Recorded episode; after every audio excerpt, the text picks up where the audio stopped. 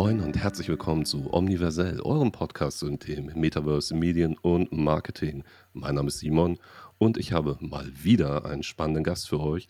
Heute bei mir im virtuellen Studio ist Ele Langer von Pimento Formate. Sie ist Gründerin und Creative Executive Producer. Wir möchten heute darüber sprechen, wie ihr Edutainment-Projekt Future Leaf einschlägt bei einer jungen Generation und deren Communities, was Augmented Reality im Kommunikationsmix macht, bewirkt, wie Storytelling und Begeisterung eben bei jenen Zielgruppen und auch darüber hinaus geweckt werden und natürlich ich bin mir sicher, wir werden noch über einige andere Dinge reden. Moin Ele, schön, dass du dir die Zeit nimmst heute an diesem wunderschönen, also zumindest in Hamburg ist es echt ein schöner Tag. Ähm, in Berlin bei dir, weiß ich nicht, ich habe nicht in ja. geguckt.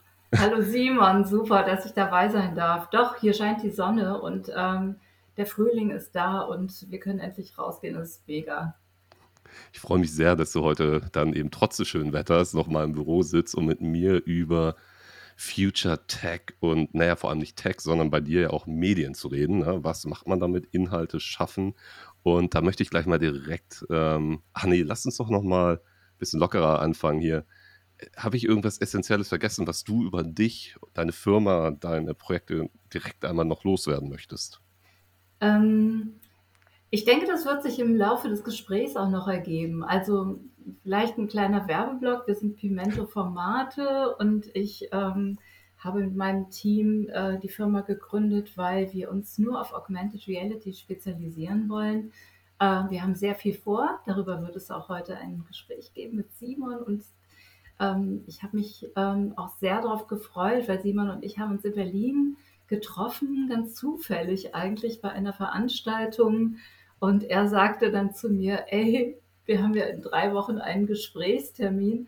Und das war so irre, dass man sich mal wieder so persönlich gesehen hat, äh, weil das doch wirklich sofort auch gematcht hat und so eine Vertrauensebene war, weil wir ja alle in den gleichen ja, Bereichen unterwegs sind und sich da auszutauschen. Ich finde das enorm wichtig. Danke, Simon. Super. ich werde ganz rot. Ähm, naja, das sieht man jetzt nicht, äh, das seht ihr da draußen nicht, aber es ist so. Äh, nein, ich freue mich natürlich genauso. Und ich möchte jetzt einmal thematisch reingehen. Wir haben ja hier einen Podcast zum Thema Metaverse, ein großes, großes Buzzword. Und du machst in erster Linie Augmented Reality Projekte im Bereich Edutainment. Mhm. Die meisten Menschen würden jetzt nicht sagen, dass das irgendwas mit Metaverse zu tun hat, aber ich frage alle meine Gäste, was ihnen dieser Begriff, wie sie es definieren würden und vor allem in deinem speziellen Fall würde mich interessieren, siehst du Augmented Reality und die Projekte, die du machst, in einer Metaverse-Vision verankert oder ist es etwas ganz anderes? Du kannst auch ganz ehrlich sein. Ich werde nicht verletzt sein.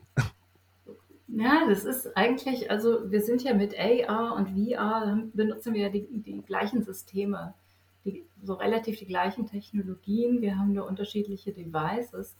Und ähm, als ich 2016 anfing, mich mit ähm, Augmented Reality äh, zu beschäftigen, damals auch noch äh, VR. Ähm, ich hatte damals den Virtual Reality Verein Berlin-Brandenburg mitgründen dürfen. Da habe ich mir öfter mal so äh, Tech Talks angeguckt aus äh, Amerika, so US-amerikanische TED Talks. Und da war jemand, ich weiß gar nicht mehr, wer das war, der das erste Mal so etwas über Metaverse beschrieben hatte. Also Neil Stevenson und das Buch äh, Snow Crash kannte ich damals noch nicht. Ähm, aber für mich war das irgendwie, da klickte sofort etwas. Meine Fantasie ging los und ich habe auch so als Medienmacherin da das erste Mal so richtig begriffen, was das auch bedeutet, dass da ein Raum ist, den man komplett neu gestalten kann. Und das fand ich ähm, super, super interessant. Und weil ich mich auf äh, Augmented Reality konzentriert habe, geht es schon darum, ähm, den realen Raum als Medienraum zu öffnen.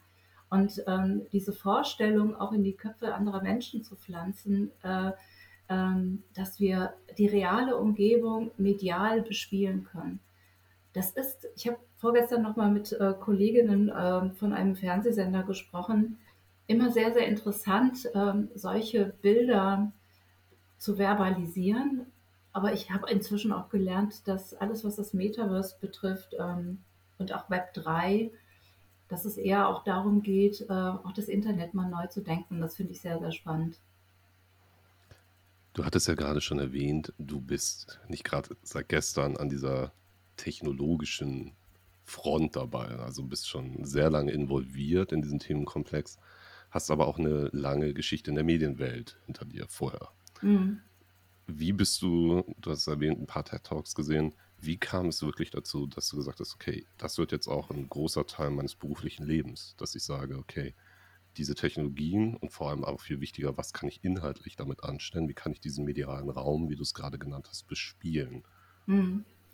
Ähm, das ist eine sehr gute Frage, weil das tatsächlich für mich so eine entscheidende Frage war. Ich habe ähm, ganz, ganz viele Formate entwickelt mit der Pimento Medienproduktion und äh, also wirklich ähm, vor allem Kinder-Jugendformate, aber auch Dokumentation gemacht und Dokuserien für privat- äh, und öffentlich-rechtliche Sender, aber auch internationale Produktionen. Und es gab so einen Punkt, also gerade weil wir auch Jugendprogramme gemacht haben, ähm, wir müssen digitaler werden. Und die Fernsehsender, für die wir gearbeitet haben, ähm, die waren es noch nicht. Und ich habe irgendwie gemerkt, es gibt hier einen Innovationsstau ähm, draußen in der Medienwelt, ähm, in der digitalen Medienwelt entsteht gerade ganz viel. Und wir verharren hier in äh, sequentiellen, linearen Programmentwürfen. Und ich habe mir gedacht, ich äh, muss jetzt nochmal neu lernen und habe äh, Leadership in digitaler Kommunikation und Innovation studiert, weil ich wissen wollte, wie kann ich in Zukunft mit digitalen Medien Geld verdienen. Das war für mich wirklich eine Schlüsselfrage, weil die Medienmärkte doch auch sehr beschränkt sind, wenn es darum geht, wirklich innovative Programme zu äh, machen. Und das war für mich ein Quantensprung. Und relativ früh ähm, habe ich auch gemerkt, oder als mir da Augmented Reality begegnet ist, wow, da ist etwas Neues. Und Technologie ist ja für mich auch eher so ähm, das Medium, um neue Formate zu entwickeln. Und deswegen bin ich da mit ganz großer Begeisterung tief reingegangen, um erstmal zu verstehen, was ist denn das eigentlich? Also ich mag Technologie sehr gerne, verstehe die auch ganz gut, ähm, bin aber vom Ansatz her eher wirklich äh, ich komme vom Storytelling, Formate und äh, kreative Produkte entwickeln, das ist eigentlich meins. Naja, und dann hat sich der Rest ergeben und jetzt bin ich heute da, wo ich äh, mit Augmented Reality ganz, ganz viel vorhabe. Ich bin immer sehr neugierig, dass du gesagt hast, bist damit das erste Mal oder du bist in Berührung mit Augmented Reality bekommen, erinnerst und warst geflasht.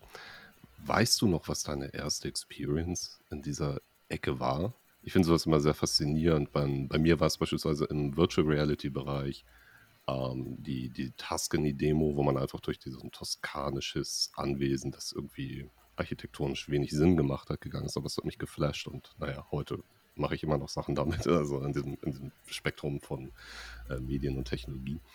Ähm, weißt du es noch? Ja, ähm, es gab so unterschiedliche Ansätze tatsächlich. Also im ersten Augenblick ging es vor allem erstmal um die Datenvisualisierung. Datenvisualisierung, aber auch, und weil ich vom Storytelling komme, warum müssen das irgendwelche Zahlen und Buchstaben sein? Was ist mit Bildern, Filmen oder anderen Daten? Und ähm, ich habe da relativ viel recherchiert, auch und bin auf ein Theaterstück aus England gestoßen, die äh, mit AR schon die ersten dezentrale und ich nenne es auch mal crossmediale Geschichten erzählt haben.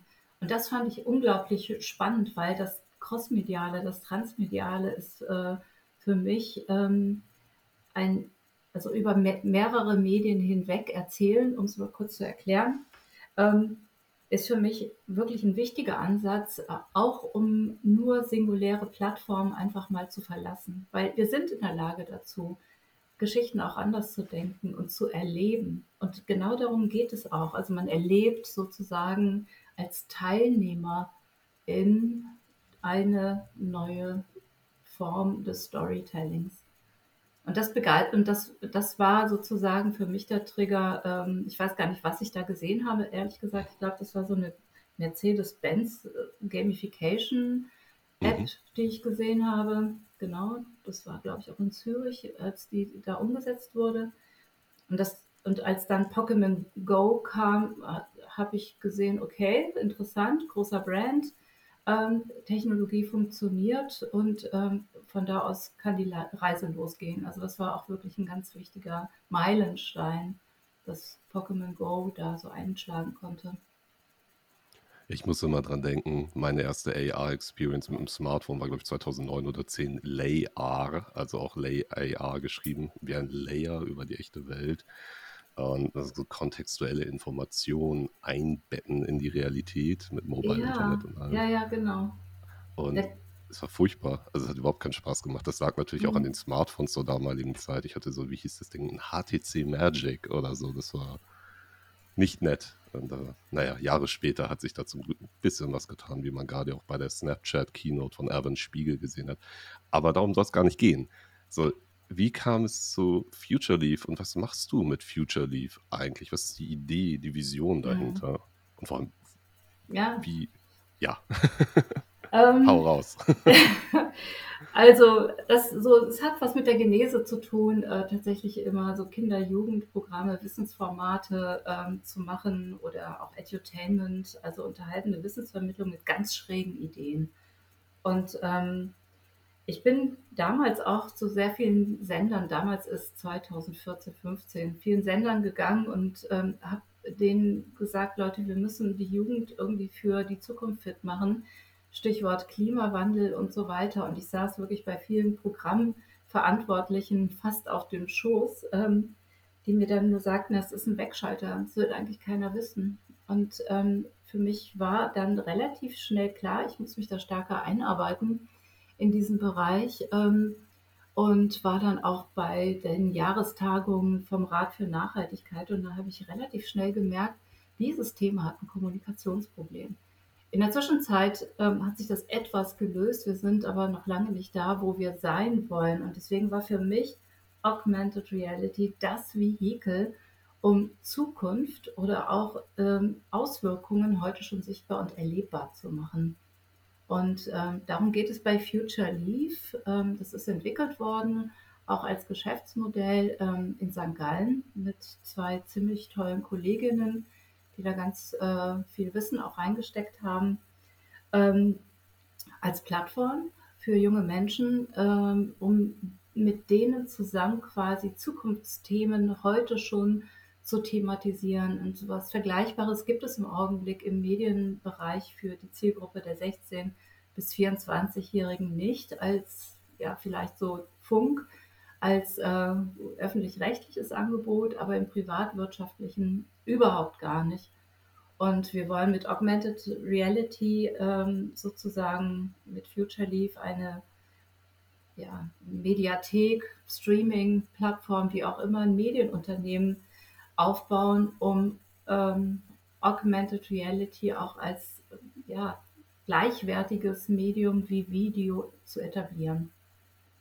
Und zwar in den Kernthemen ähm, Zukunft und die Sustainable Development Goals der Vereinten Nationen, die schieben wir immer mit an junge Leute. Nimm uns doch einmal kurz mit auf die, die User Journey, wie man so schön sagt. Wie läuft das denn konkret ab, damit unsere HörerInnen da vielleicht direkt eine Idee haben und auch neugierig werden und auf die Webseite gehen, die ich euch natürlich in die Show Notes packen werde. ähm, ihr habt AR Stories geschaffen. Also, Mhm. wenn ich jetzt anfangen möchte, bei Future Leaf oder mir eure Stories dort, diese AR Stories anzugucken, wie läuft das ab? Mhm. Also wir machen das ganze Jahr ähm, auch transmedial, wie ich vorhin schon gesagt habe. Und die AR-Stories sind unser Kernprojekt. Also wir kreieren so ähm, große, also so Missionen. Im Augenblick haben wir die Mission Love for Future. Wir haben aber auch andere schon gemacht, also Liebe für die Zukunft. Und wir haben eine AR-Story entwickelt. Ich will jetzt nicht spoilern, aber wo es wirklich darum geht, dieses Gefühl, was wir vermitteln, emotional ähm, äh, rüberzubringen, entweder mit einem Audio-Guiding, sodass man quasi mit Kopfhörern eine kurze Geschichte hört. Und ähm, das läuft so ab, dass wir keine App brauchen dafür, sondern also jeder, der ein AR-fähiges Smartphone hat, geht auf Future Leaf ähm, slash Tag äh, AR Stories, sucht sich eine AR Story aus und äh, geht dann quasi über zwei Klicks ähm, direkt ähm, in die AR-Story. Und die entsteht dann im Raum. Also das ist wirklich auch, man kann sich den Ort aussuchen. Das ist nicht an Orte gekoppelt. Das ist uns auch sehr wichtig, weil diese individuelle Nutzung und die Entscheidung, wo ich die AR-Story gerne sehen möchte, maßgeblich auch zu der eigenen ähm, Experience, also zu dem eigenen Erleben dieser Geschichte beiträgt. Und ähm, das sind jetzt keine großen Geschichten, das ist relativ überschaubar, aber als Loop produziert und deswegen erleben wir auch immer mehr äh, so oder beobachten, dass die UserInnen sehr lange drin verweilen, weil sie sich die AR-Story sehr oft angucken. Man kann die drehen, man kann die größer skalieren und kleiner skalieren. Und was wirklich das Besondere ist, man kann sie filmen. Also man kann sein eigenes ähm, äh, Erlebnis und den Kontext ähm, quasi in die Geschichte integrieren. Und das ist ein komplett neues Medienerlebnis, weil wie kann man sonst in ein Video hineintreten und das dann auch noch filmen und das sozusagen auch nochmal kommunikativ für sich selber auch nutzen. Und als wir das so, das ist ja eine Entwicklung gewesen, äh, als wir gemerkt haben, was man damit alles machen kann, ähm, Ah, äh, haben wir, das ist Wahnsinn. Also wir sind selber total begeistert. Und vielleicht so eine kleine Geschichte nebenbei. So, ich war kürzlich bei meinen Eltern, die sind schon so etwas älter, ähm, so um die 80. Und mhm. ähm, meinem Vater habe ich die AR-Story gezeigt.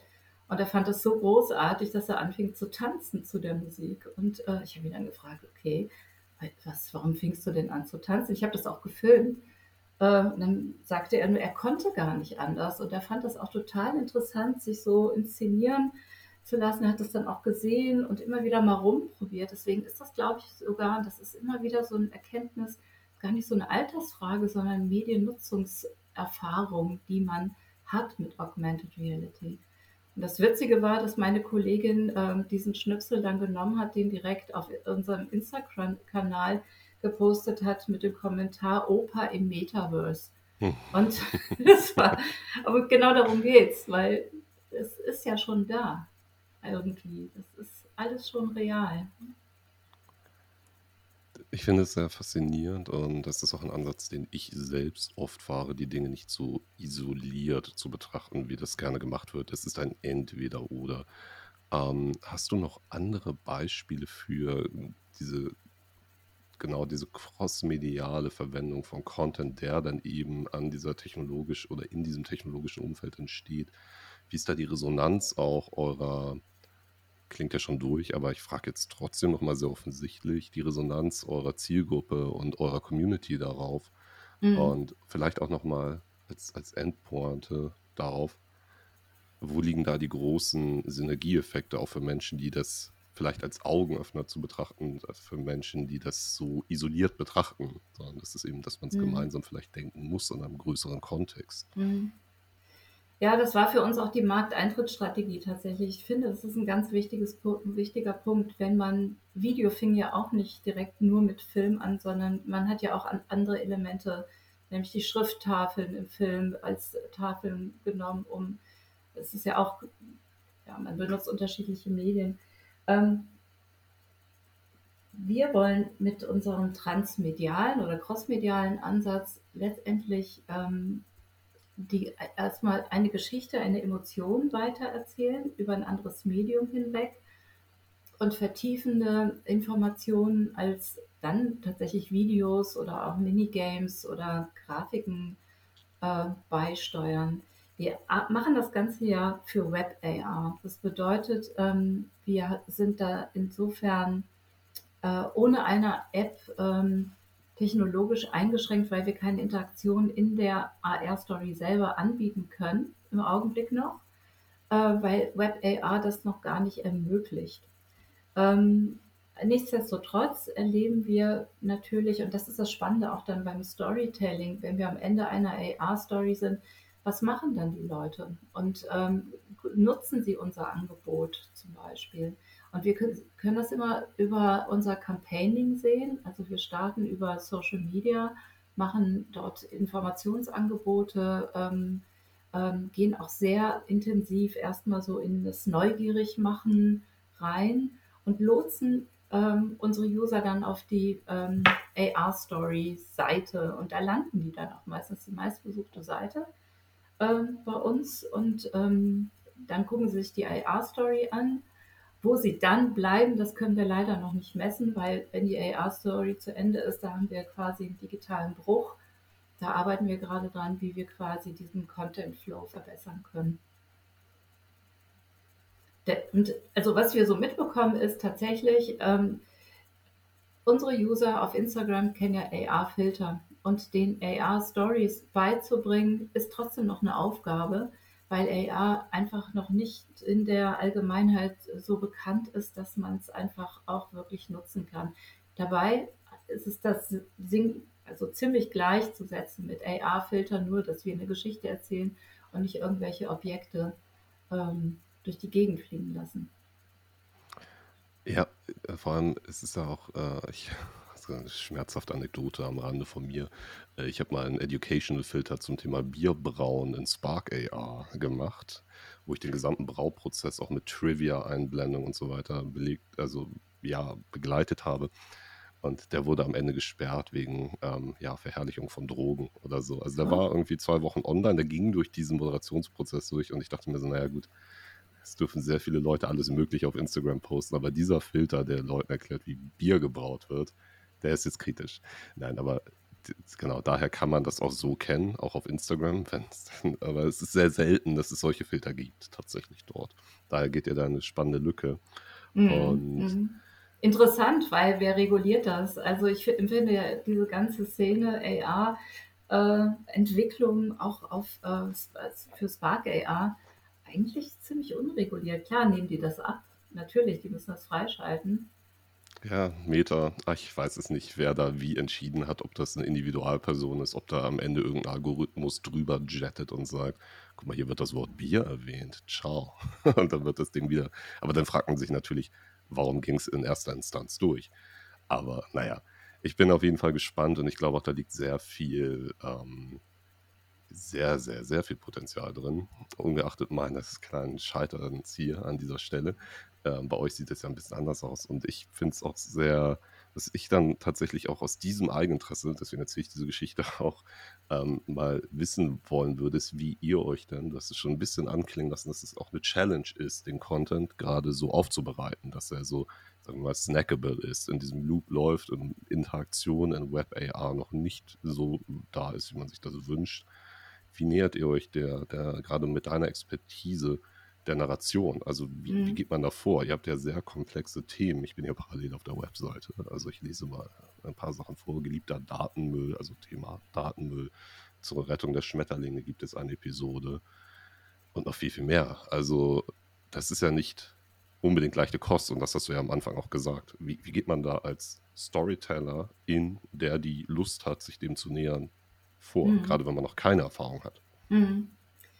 Danke für die Frage, weil genau das war auch unsere große Herausforderung. Und ähm, wir haben ähm, angefangen letztes Jahr im, wann war das? Im Februar 2021 einen, ähm, einen regelmäßigen Workshop zu machen. Äh, und zwar immer dienstags und donnerstags für vier Stunden. Und zwar um unser äh, AR Story Mapping Tool zu entwickeln. Und das, wir haben eine Matrix geschaffen, die, mit der wir ähm, auf verschiedenen Ebenen ähm, Geschichten äh, erzählen können. Und zwar kreieren wir ja auch eine die Mission über mehrere Wochen.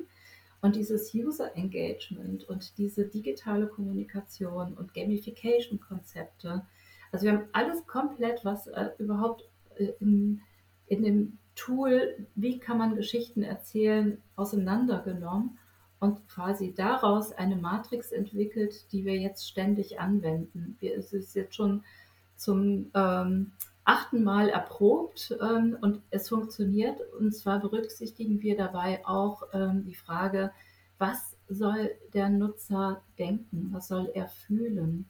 Also gar nicht von der Geschichte her unbedingt ähm, kommen, sondern viel stärker, was man auch aus der digitalen Kommunikation oder vom Game Design kennt. Ähm, wie kriege ich ihn getriggert und ähm, welches Gefühl, welchen Gedanken möchte ich in seinen Kopf pflanzen.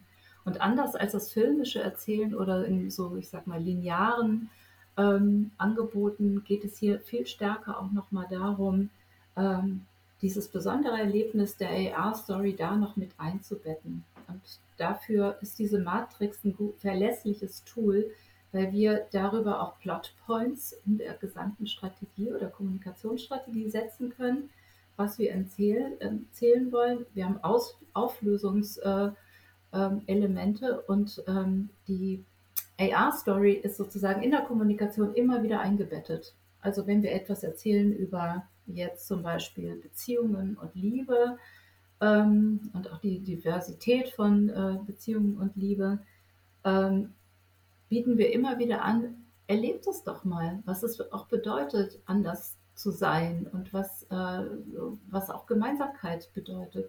Und das schaffen die AR-Stories, äh, weil wir da viel, viel stärker emotionalisieren können. Da geht es nicht um die Informationsvermittlung ähm, in erster Linie. Die ist subtil unten drunter, sondern viel eher dieses, ja, das ist auch eine Form der Immersion tatsächlich sich darauf einlassen, ein Medium und das Medienangebot so zu nutzen, dass man ähm, eine Empathie für ein Thema entwickelt. Ihr erreicht ja in erster Linie, und das ist auch die Zielsetzung, junge Menschen.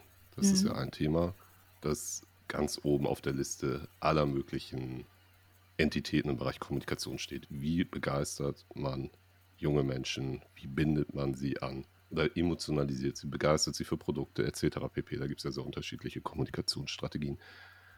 Wie, wie schafft ihr das, dass junge Menschen das mhm. sich genau das, was du gerade erwähnt hast, sich genau darauf einlassen, auf mhm. das, was ihr anbietet? Mhm. Wie habt ihr diesen ominösen Code, wie erreiche ich Gen Z, geknackt? Mhm. Mhm.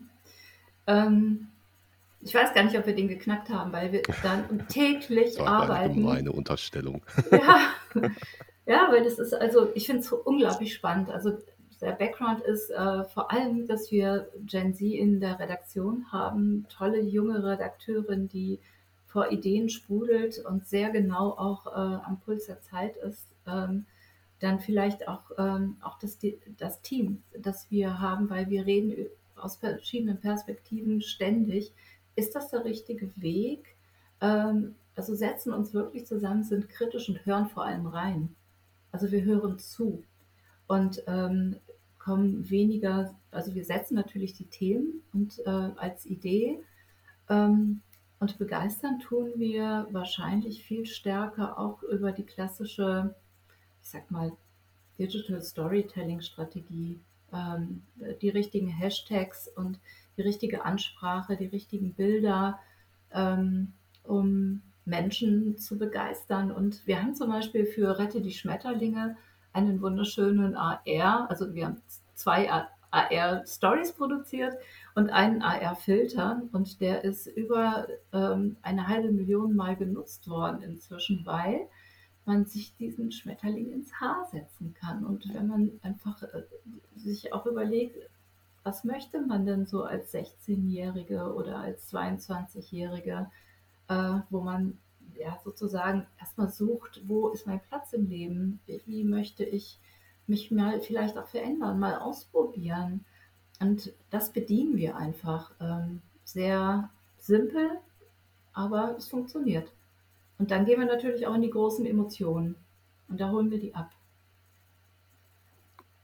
Wenn wir schon beim Deep Banking von großen Mysterien sind, Gen Z haben wir jetzt abgefrühstückt, ja. Ein anderes Buzzword, das ganz viel unbändig durch die Sau, die durchs Dorf getrieben wird, pardon my French, äh, sind Communities. Alles mhm. ist community-based. Mhm. InfluencerInnen haben Communities, äh, Content Creator, wie auch immer man das Ganze jetzt so nennen möchte. Welche Rolle, das klang auch schon mal so ein bisschen an, spielt es da genau diese Menschen zu begeistern und vor allem auch im Bereich auf Content Creation vielleicht gedacht. Du hast es ja schon erwähnt, das großer, elementarer Teil dessen, was ihr anbietet, aus Produktes, dass Videos erstellt werden. Mhm. Was glaubst du, wo da auch noch längerfristig Potenziale drin liegen, wie vielleicht Next Level User-Generated Content Mhm. in diesen Mhm. Communities aussehen kann. Mhm. Genau da wollen wir rein, weil das ist, das sehen wir auch als irgendwie Eintritt für AR in den Massenmarkt. Man muss AR tatsächlich selber mal ausprobieren und ähm, für sich selber auch für die eigene Kreativität nutzen. Und das ist ein Medium, wie ein Video zu produzieren. Ähm, da ist noch ganz viel Luft nach oben. Ähm, Im Augenblick ist das, der Community-Gedanke für uns ähm, die Strategie, vor allem auch in diesem Jahr stärker in die Interaktion mit äh, unseren Followern zu kommen. Ähm, wir haben es auf der anderen Seite aber auch mit äh, jungen Menschen zu tun, die gar nicht so gerne reden, sondern eher gucken oder nicht so kommentieren, sondern ähm, eher sich äh, berieseln lassen. Und ähm, deswegen setzen wir zum Beispiel auch auf ähm, ähm, Events. Also wir haben jetzt die Möglichkeit, bei so Jugendevents äh, auch ähm, Challenges zu machen in, oder ähm, ja, Aktionen zu machen, wo Augmented Reality ein Teil der Lösung beispielsweise von einem Rätsel ist, äh, dass man, äh, dass wir sozusagen unsere Follower Richtung Community bringen und ein Wir kreieren und eine Gemeinschaft, die ähm, sich mit Augmented Reality neue Ausdrucksformen ähm, aussucht und diese auch dann nutzt, um wichtige Themen zu bespielen und auch Content zu kreieren, der auch nochmal anders ist. Also zeig uns deine Perspektive. Wenn wir, wenn jemand, das muss ich vielleicht ganz kurz erklären, wenn jemand bei uns eine äh, AR-Story nutzt oder wenn man eine AR-Story nutzt, dann kann man sich ja die Perspektive aussuchen. Wir haben quasi in diese Geschichte, die produziert ist wie so ein 3D-Film, den man in den Raum stellen kann, verschiedene Erzählelemente versteckt bzw. angeboten. Und man kann sich die eigene Perspektive auch aussuchen. Und wenn man diese filmt, und das ist dann quasi dieser Call to Action zur Community, zeig uns deine Perspektive, was meinst du zu diesem Thema? Schreibe es, produziere es, teile es. Und ähm, das ist im Augenblick ähm, unser Wunsch, da ein stärkeres Engagement noch zu erzeugen. Das ist eigentlich auch das Potenzial, weil unsere AR-Filter werden genutzt. Also die, das funktioniert. AR-Stories, das muss noch beigebracht werden. Da stehen wir echt noch am Anfang. Und wie sieht es auf der anderen Seite aus? So, das sind die Menschen, die das nutzen, aber PartnerInnen, InvestorInnen und so weiter und so fort, verstehen die zum jetzigen Zeitpunkt, woran ihr da arbeitet und welches Potenzial da drin steckt? Hm, das, ähm, ja, also einige verstehen sehr schnell, worum es geht, weil die in diese Themen, in diesen Themen schon sind. Und äh, ich erlebe sehr häufig, wenn ich auf solche Menschen treffe, dass wir dann eine Stunde lang miteinander sprechen und überlegen, was man alles machen kann. Wir haben es häufig mit Mediaagenturen zu tun, die natürlich ähm, ihr Tagesgeschäft haben, nämlich Plattformen mit Werbung zu bespielen. Da kommen wir mit Augmented Reality äh, als Medienplattform, wir haben ja auch anderen Content, äh, ähm, natürlich als Exoten erstmal daher. Und dann haben wir auch noch so eine spitze Zielgruppe. Insofern ist es auf der einen Seite sehr interessant, das kriegen wir auch raus über die Gespräche mit äh, Vermarktern. Dann haben wir es auf der anderen Seite mit Werbeagenturen zu tun, die sehr offen sind und zum Teil auch schon selber AR machen. Ich habe aber noch nichts gesehen, wo ich, gese wo ich sagen würde, da hat jemand das Medium wirklich verstanden, was man damit eigentlich machen kann, dass es eine neue Werbeform ist oder dass es zum Beispiel als, äh, als äh, transmedialer ähm, äh, als, als transmediales Medium auch Plakate lebendig machen kann.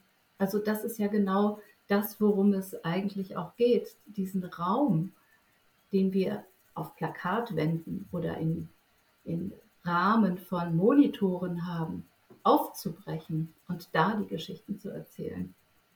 Und ähm, ja, also wir, also es ist schwer, Werbetreibende zu äh, begeistern, sich auf der Plattform so zu positionieren, dass sie sagen, oh, das ist die Zukunft, da gehen wir rein, wenn dann nächstes Jahr, weil die Planungen sind jetzt größtenteils sowieso schon durch. Und wenn dann in kleinen Projekten. Und das funktioniert, also so kleine Schritt bei Schritt äh, Projekten, wo man auch selber sich als Unternehmen oder als Werbetreibende erstmal annähern muss. Was kann ich damit machen? Wo ist der Mehrwert? Man muss es erleben. Sich dann auch vom Mehrwert, also davon lösen, dass die Technologie, das Novum der Technologie sich natürlich auch abnutzt ne? und diesen Mehrwert zu entwickeln. Wo siehst du da die größte Challenge? Also, du hast es, oder anders gefragt, einmal umgedreht. Du hast es vorhin auch schon einmal, fand ich ganz, ganz nett, fast gesagt, oder da möchte ich einmal reinbohren. Ähm, das ist ja eine Mindset- und Erfahrungsfrage. Wie öffnet man sich diesem Themenkomplex? Wie erschließt man diesen Raum? Hast du diesen virtuellen, diesen medialen Erzählraum, der am Ende nur durch die Technologie also durch die Technologie ermöglicht wird, aber es geht ja um viel, viel mehr. Mhm. Hast du Tipps für Leute? So, was wären deine drei Tipps für einen Einstieg in immersives Storytelling? Nein, mal weg von dem YouTuber-Sprech. Ähm, hast, hast du Empfehlungen, wie auch mhm. Menschen sich dem vielleicht mal ein bisschen intensiver nähern könnten? Ähm, ja, auf jeden Fall. Also ähm, ich glaube erstmal, dass man das lineare oder auch das zweidimensionale Denken verlassen muss, um in eine 3D-Denke zu kommen. Das ist die größte Herausforderung, weil das merke ich immer wieder. Wir denken 2D und eigentlich leben wir Menschen in einer dreidimensionalen Welt, aber unser Medienverständnis ist 2D. Das heißt, wir haben Bilder, wir haben Fotos, wir haben unsere Bildschirme und es hat vor Jahrmillionen angefangen, als wir unsere Höhlen bemalt haben, nämlich nichts anderes, die dreidimensionale Welt in 2D zu packen. Und dann kamen so die ersten Perspektiven und dann äh, sind wir, und das hat, hat, hat ja die Filmindustrie vor 100 Jahren auch schon mit rumexperimentiert, dreidimensionale Filme zu produzieren oder zumindest so Panoptiken äh, ähm, aufgebaut. Äh, ganz spannend. Ähm, und jetzt sind wir halt genau medial, also mit der Technologie in der, in der Lage, genau das auch wiederzugeben. Und die größte Hürde ist unser Gehirn, weil es nicht gedanklich, also es ist ein Training tatsächlich, ähm, sich vorzustellen, dass eine 3D-Geschichte jetzt hier im Raum entsteht. Wir als Team, wir denken schon so. Für uns ist alles, also wenn wir ein Plakat sehen oder wenn ich jetzt so hier in diesen Raum gucke, wo ich gerade bin, kann ich mir sofort eine 3D-Geschichte vorstellen. Und dieses 3D-Erlebnis als Erfahrung im Körper abzuspeichern, als auch als Medienerlebnis, das ist eine der größten Hürden am Anfang, um sich diesem Medium zu nähern. Und ansonsten würde ich den Tipp geben, tatsächlich einfach mal ausprobieren. Ausprobieren, selber Erfahrungen sammeln und sich vor allem mit ähm, Menschen wie dich und mich auch auseinanderzusetzen, äh, Ideen zu entwickeln. Ähm, da entsteht, dann kommt es, dann fangen die Leute auch irgendwann an zu fliegen und verstehen, was das Potenzial ist. Also sich öffnen, bereit sein, neue Wege, dreidimensionale Denkstrukturen zuzulassen. Ja, das ist natürlich ein Paradigmenwechsel, der da, glaube ich, noch viele Menschen in den nächsten Jahren beschäftigen wird, gerade auch mit der weiteren Verbreitung dieser Technologien und damit der steigenden Relevanz der Medien, mit denen wir uns beschäftigen. Aber jetzt mal weg vom Storytelling. Gehen wir mal hin zu den harten KPIs, Geld mhm. und Reichweite. Mhm. Wie wichtig ist das euren PartnerInnen, InvestorInnen natürlich sehr wichtig. Alles andere wäre komisch ähm, das Thema Geschäftsmodelle zu beleuchten. Wo seht ihr da die größten Chancen? Gerade auch im Hinblick, wenn wir uns jetzt angucken, du hattest vorhin Funk erwähnt. Journalismus mhm. hat ja auch bis heute diverse Probleme in der Monetarisierung im digitalen Raum. Und was für neue Geschäftsmodelle siehst du aufkommen jetzt in diesem Kontext, in unserem schönen mhm. Metaverse, Extended mhm. Realities, Kosmos? Mhm.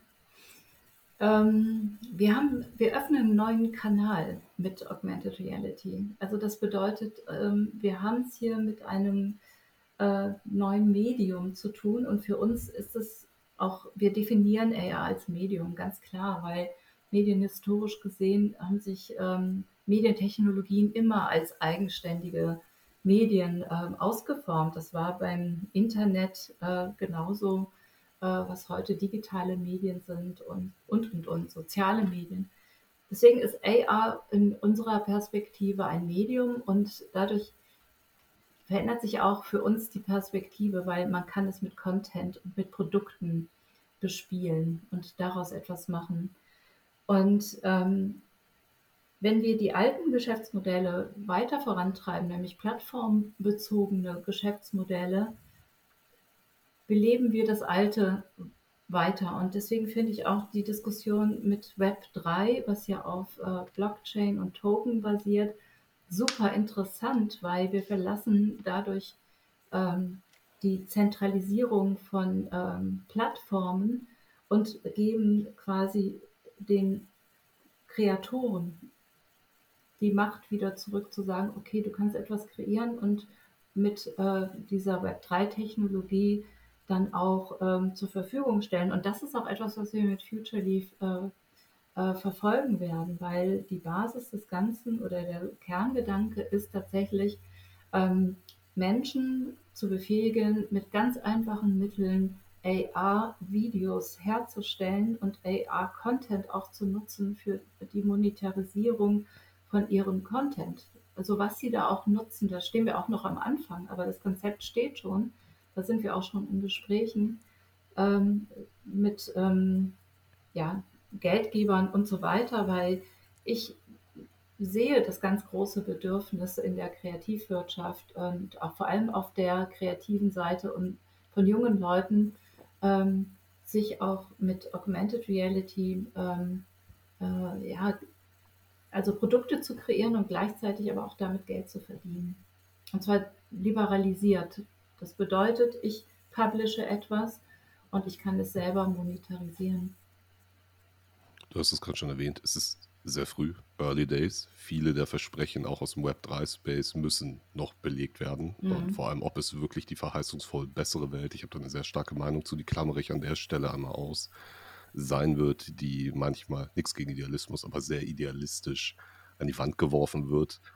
Remains to be seen. Ich würde mich natürlich auch über einen Kurswechsel freuen und über andere Strukturen als die, die das Web 2 mitgebracht hat. Aber zurück zum eigentlichen Punkt, Early Days. Was sind die größten Challenges, die du aktuell siehst, also mit denen wir jetzt kurz, mittel, langfristig zu kämpfen haben, um solche Erfolge, solche auch da strukturelle, pardon, strukturelle Paradigmenwechsel wirklich zu erreichen? Ja, ich weiß gar nicht, ob man über Paradigmenwechsel sprechen oder denken muss, weil eigentlich geht es, es ist eine lineare Geschichte, so würde ich das sehen. Und es ist logisch, dass Augmented Reality irgendwann mal kommen musste, weil wir die Sensorentechnik auch haben und auch die entsprechenden Geschäftsmodelle. Bei Blockchain gibt es ja auch schon länger.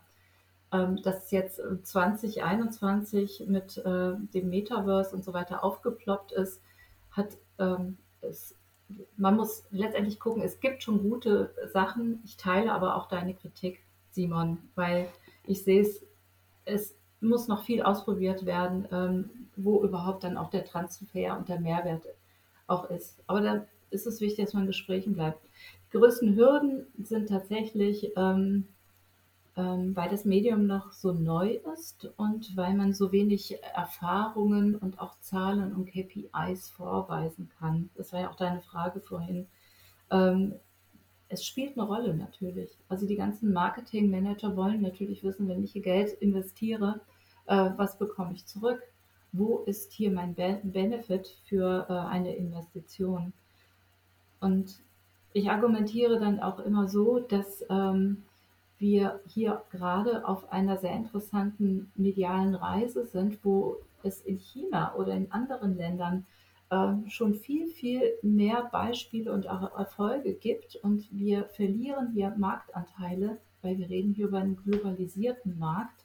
Ähm, bei Augmented Reality und VR auch äh, eine Querschnittstechnologie sind.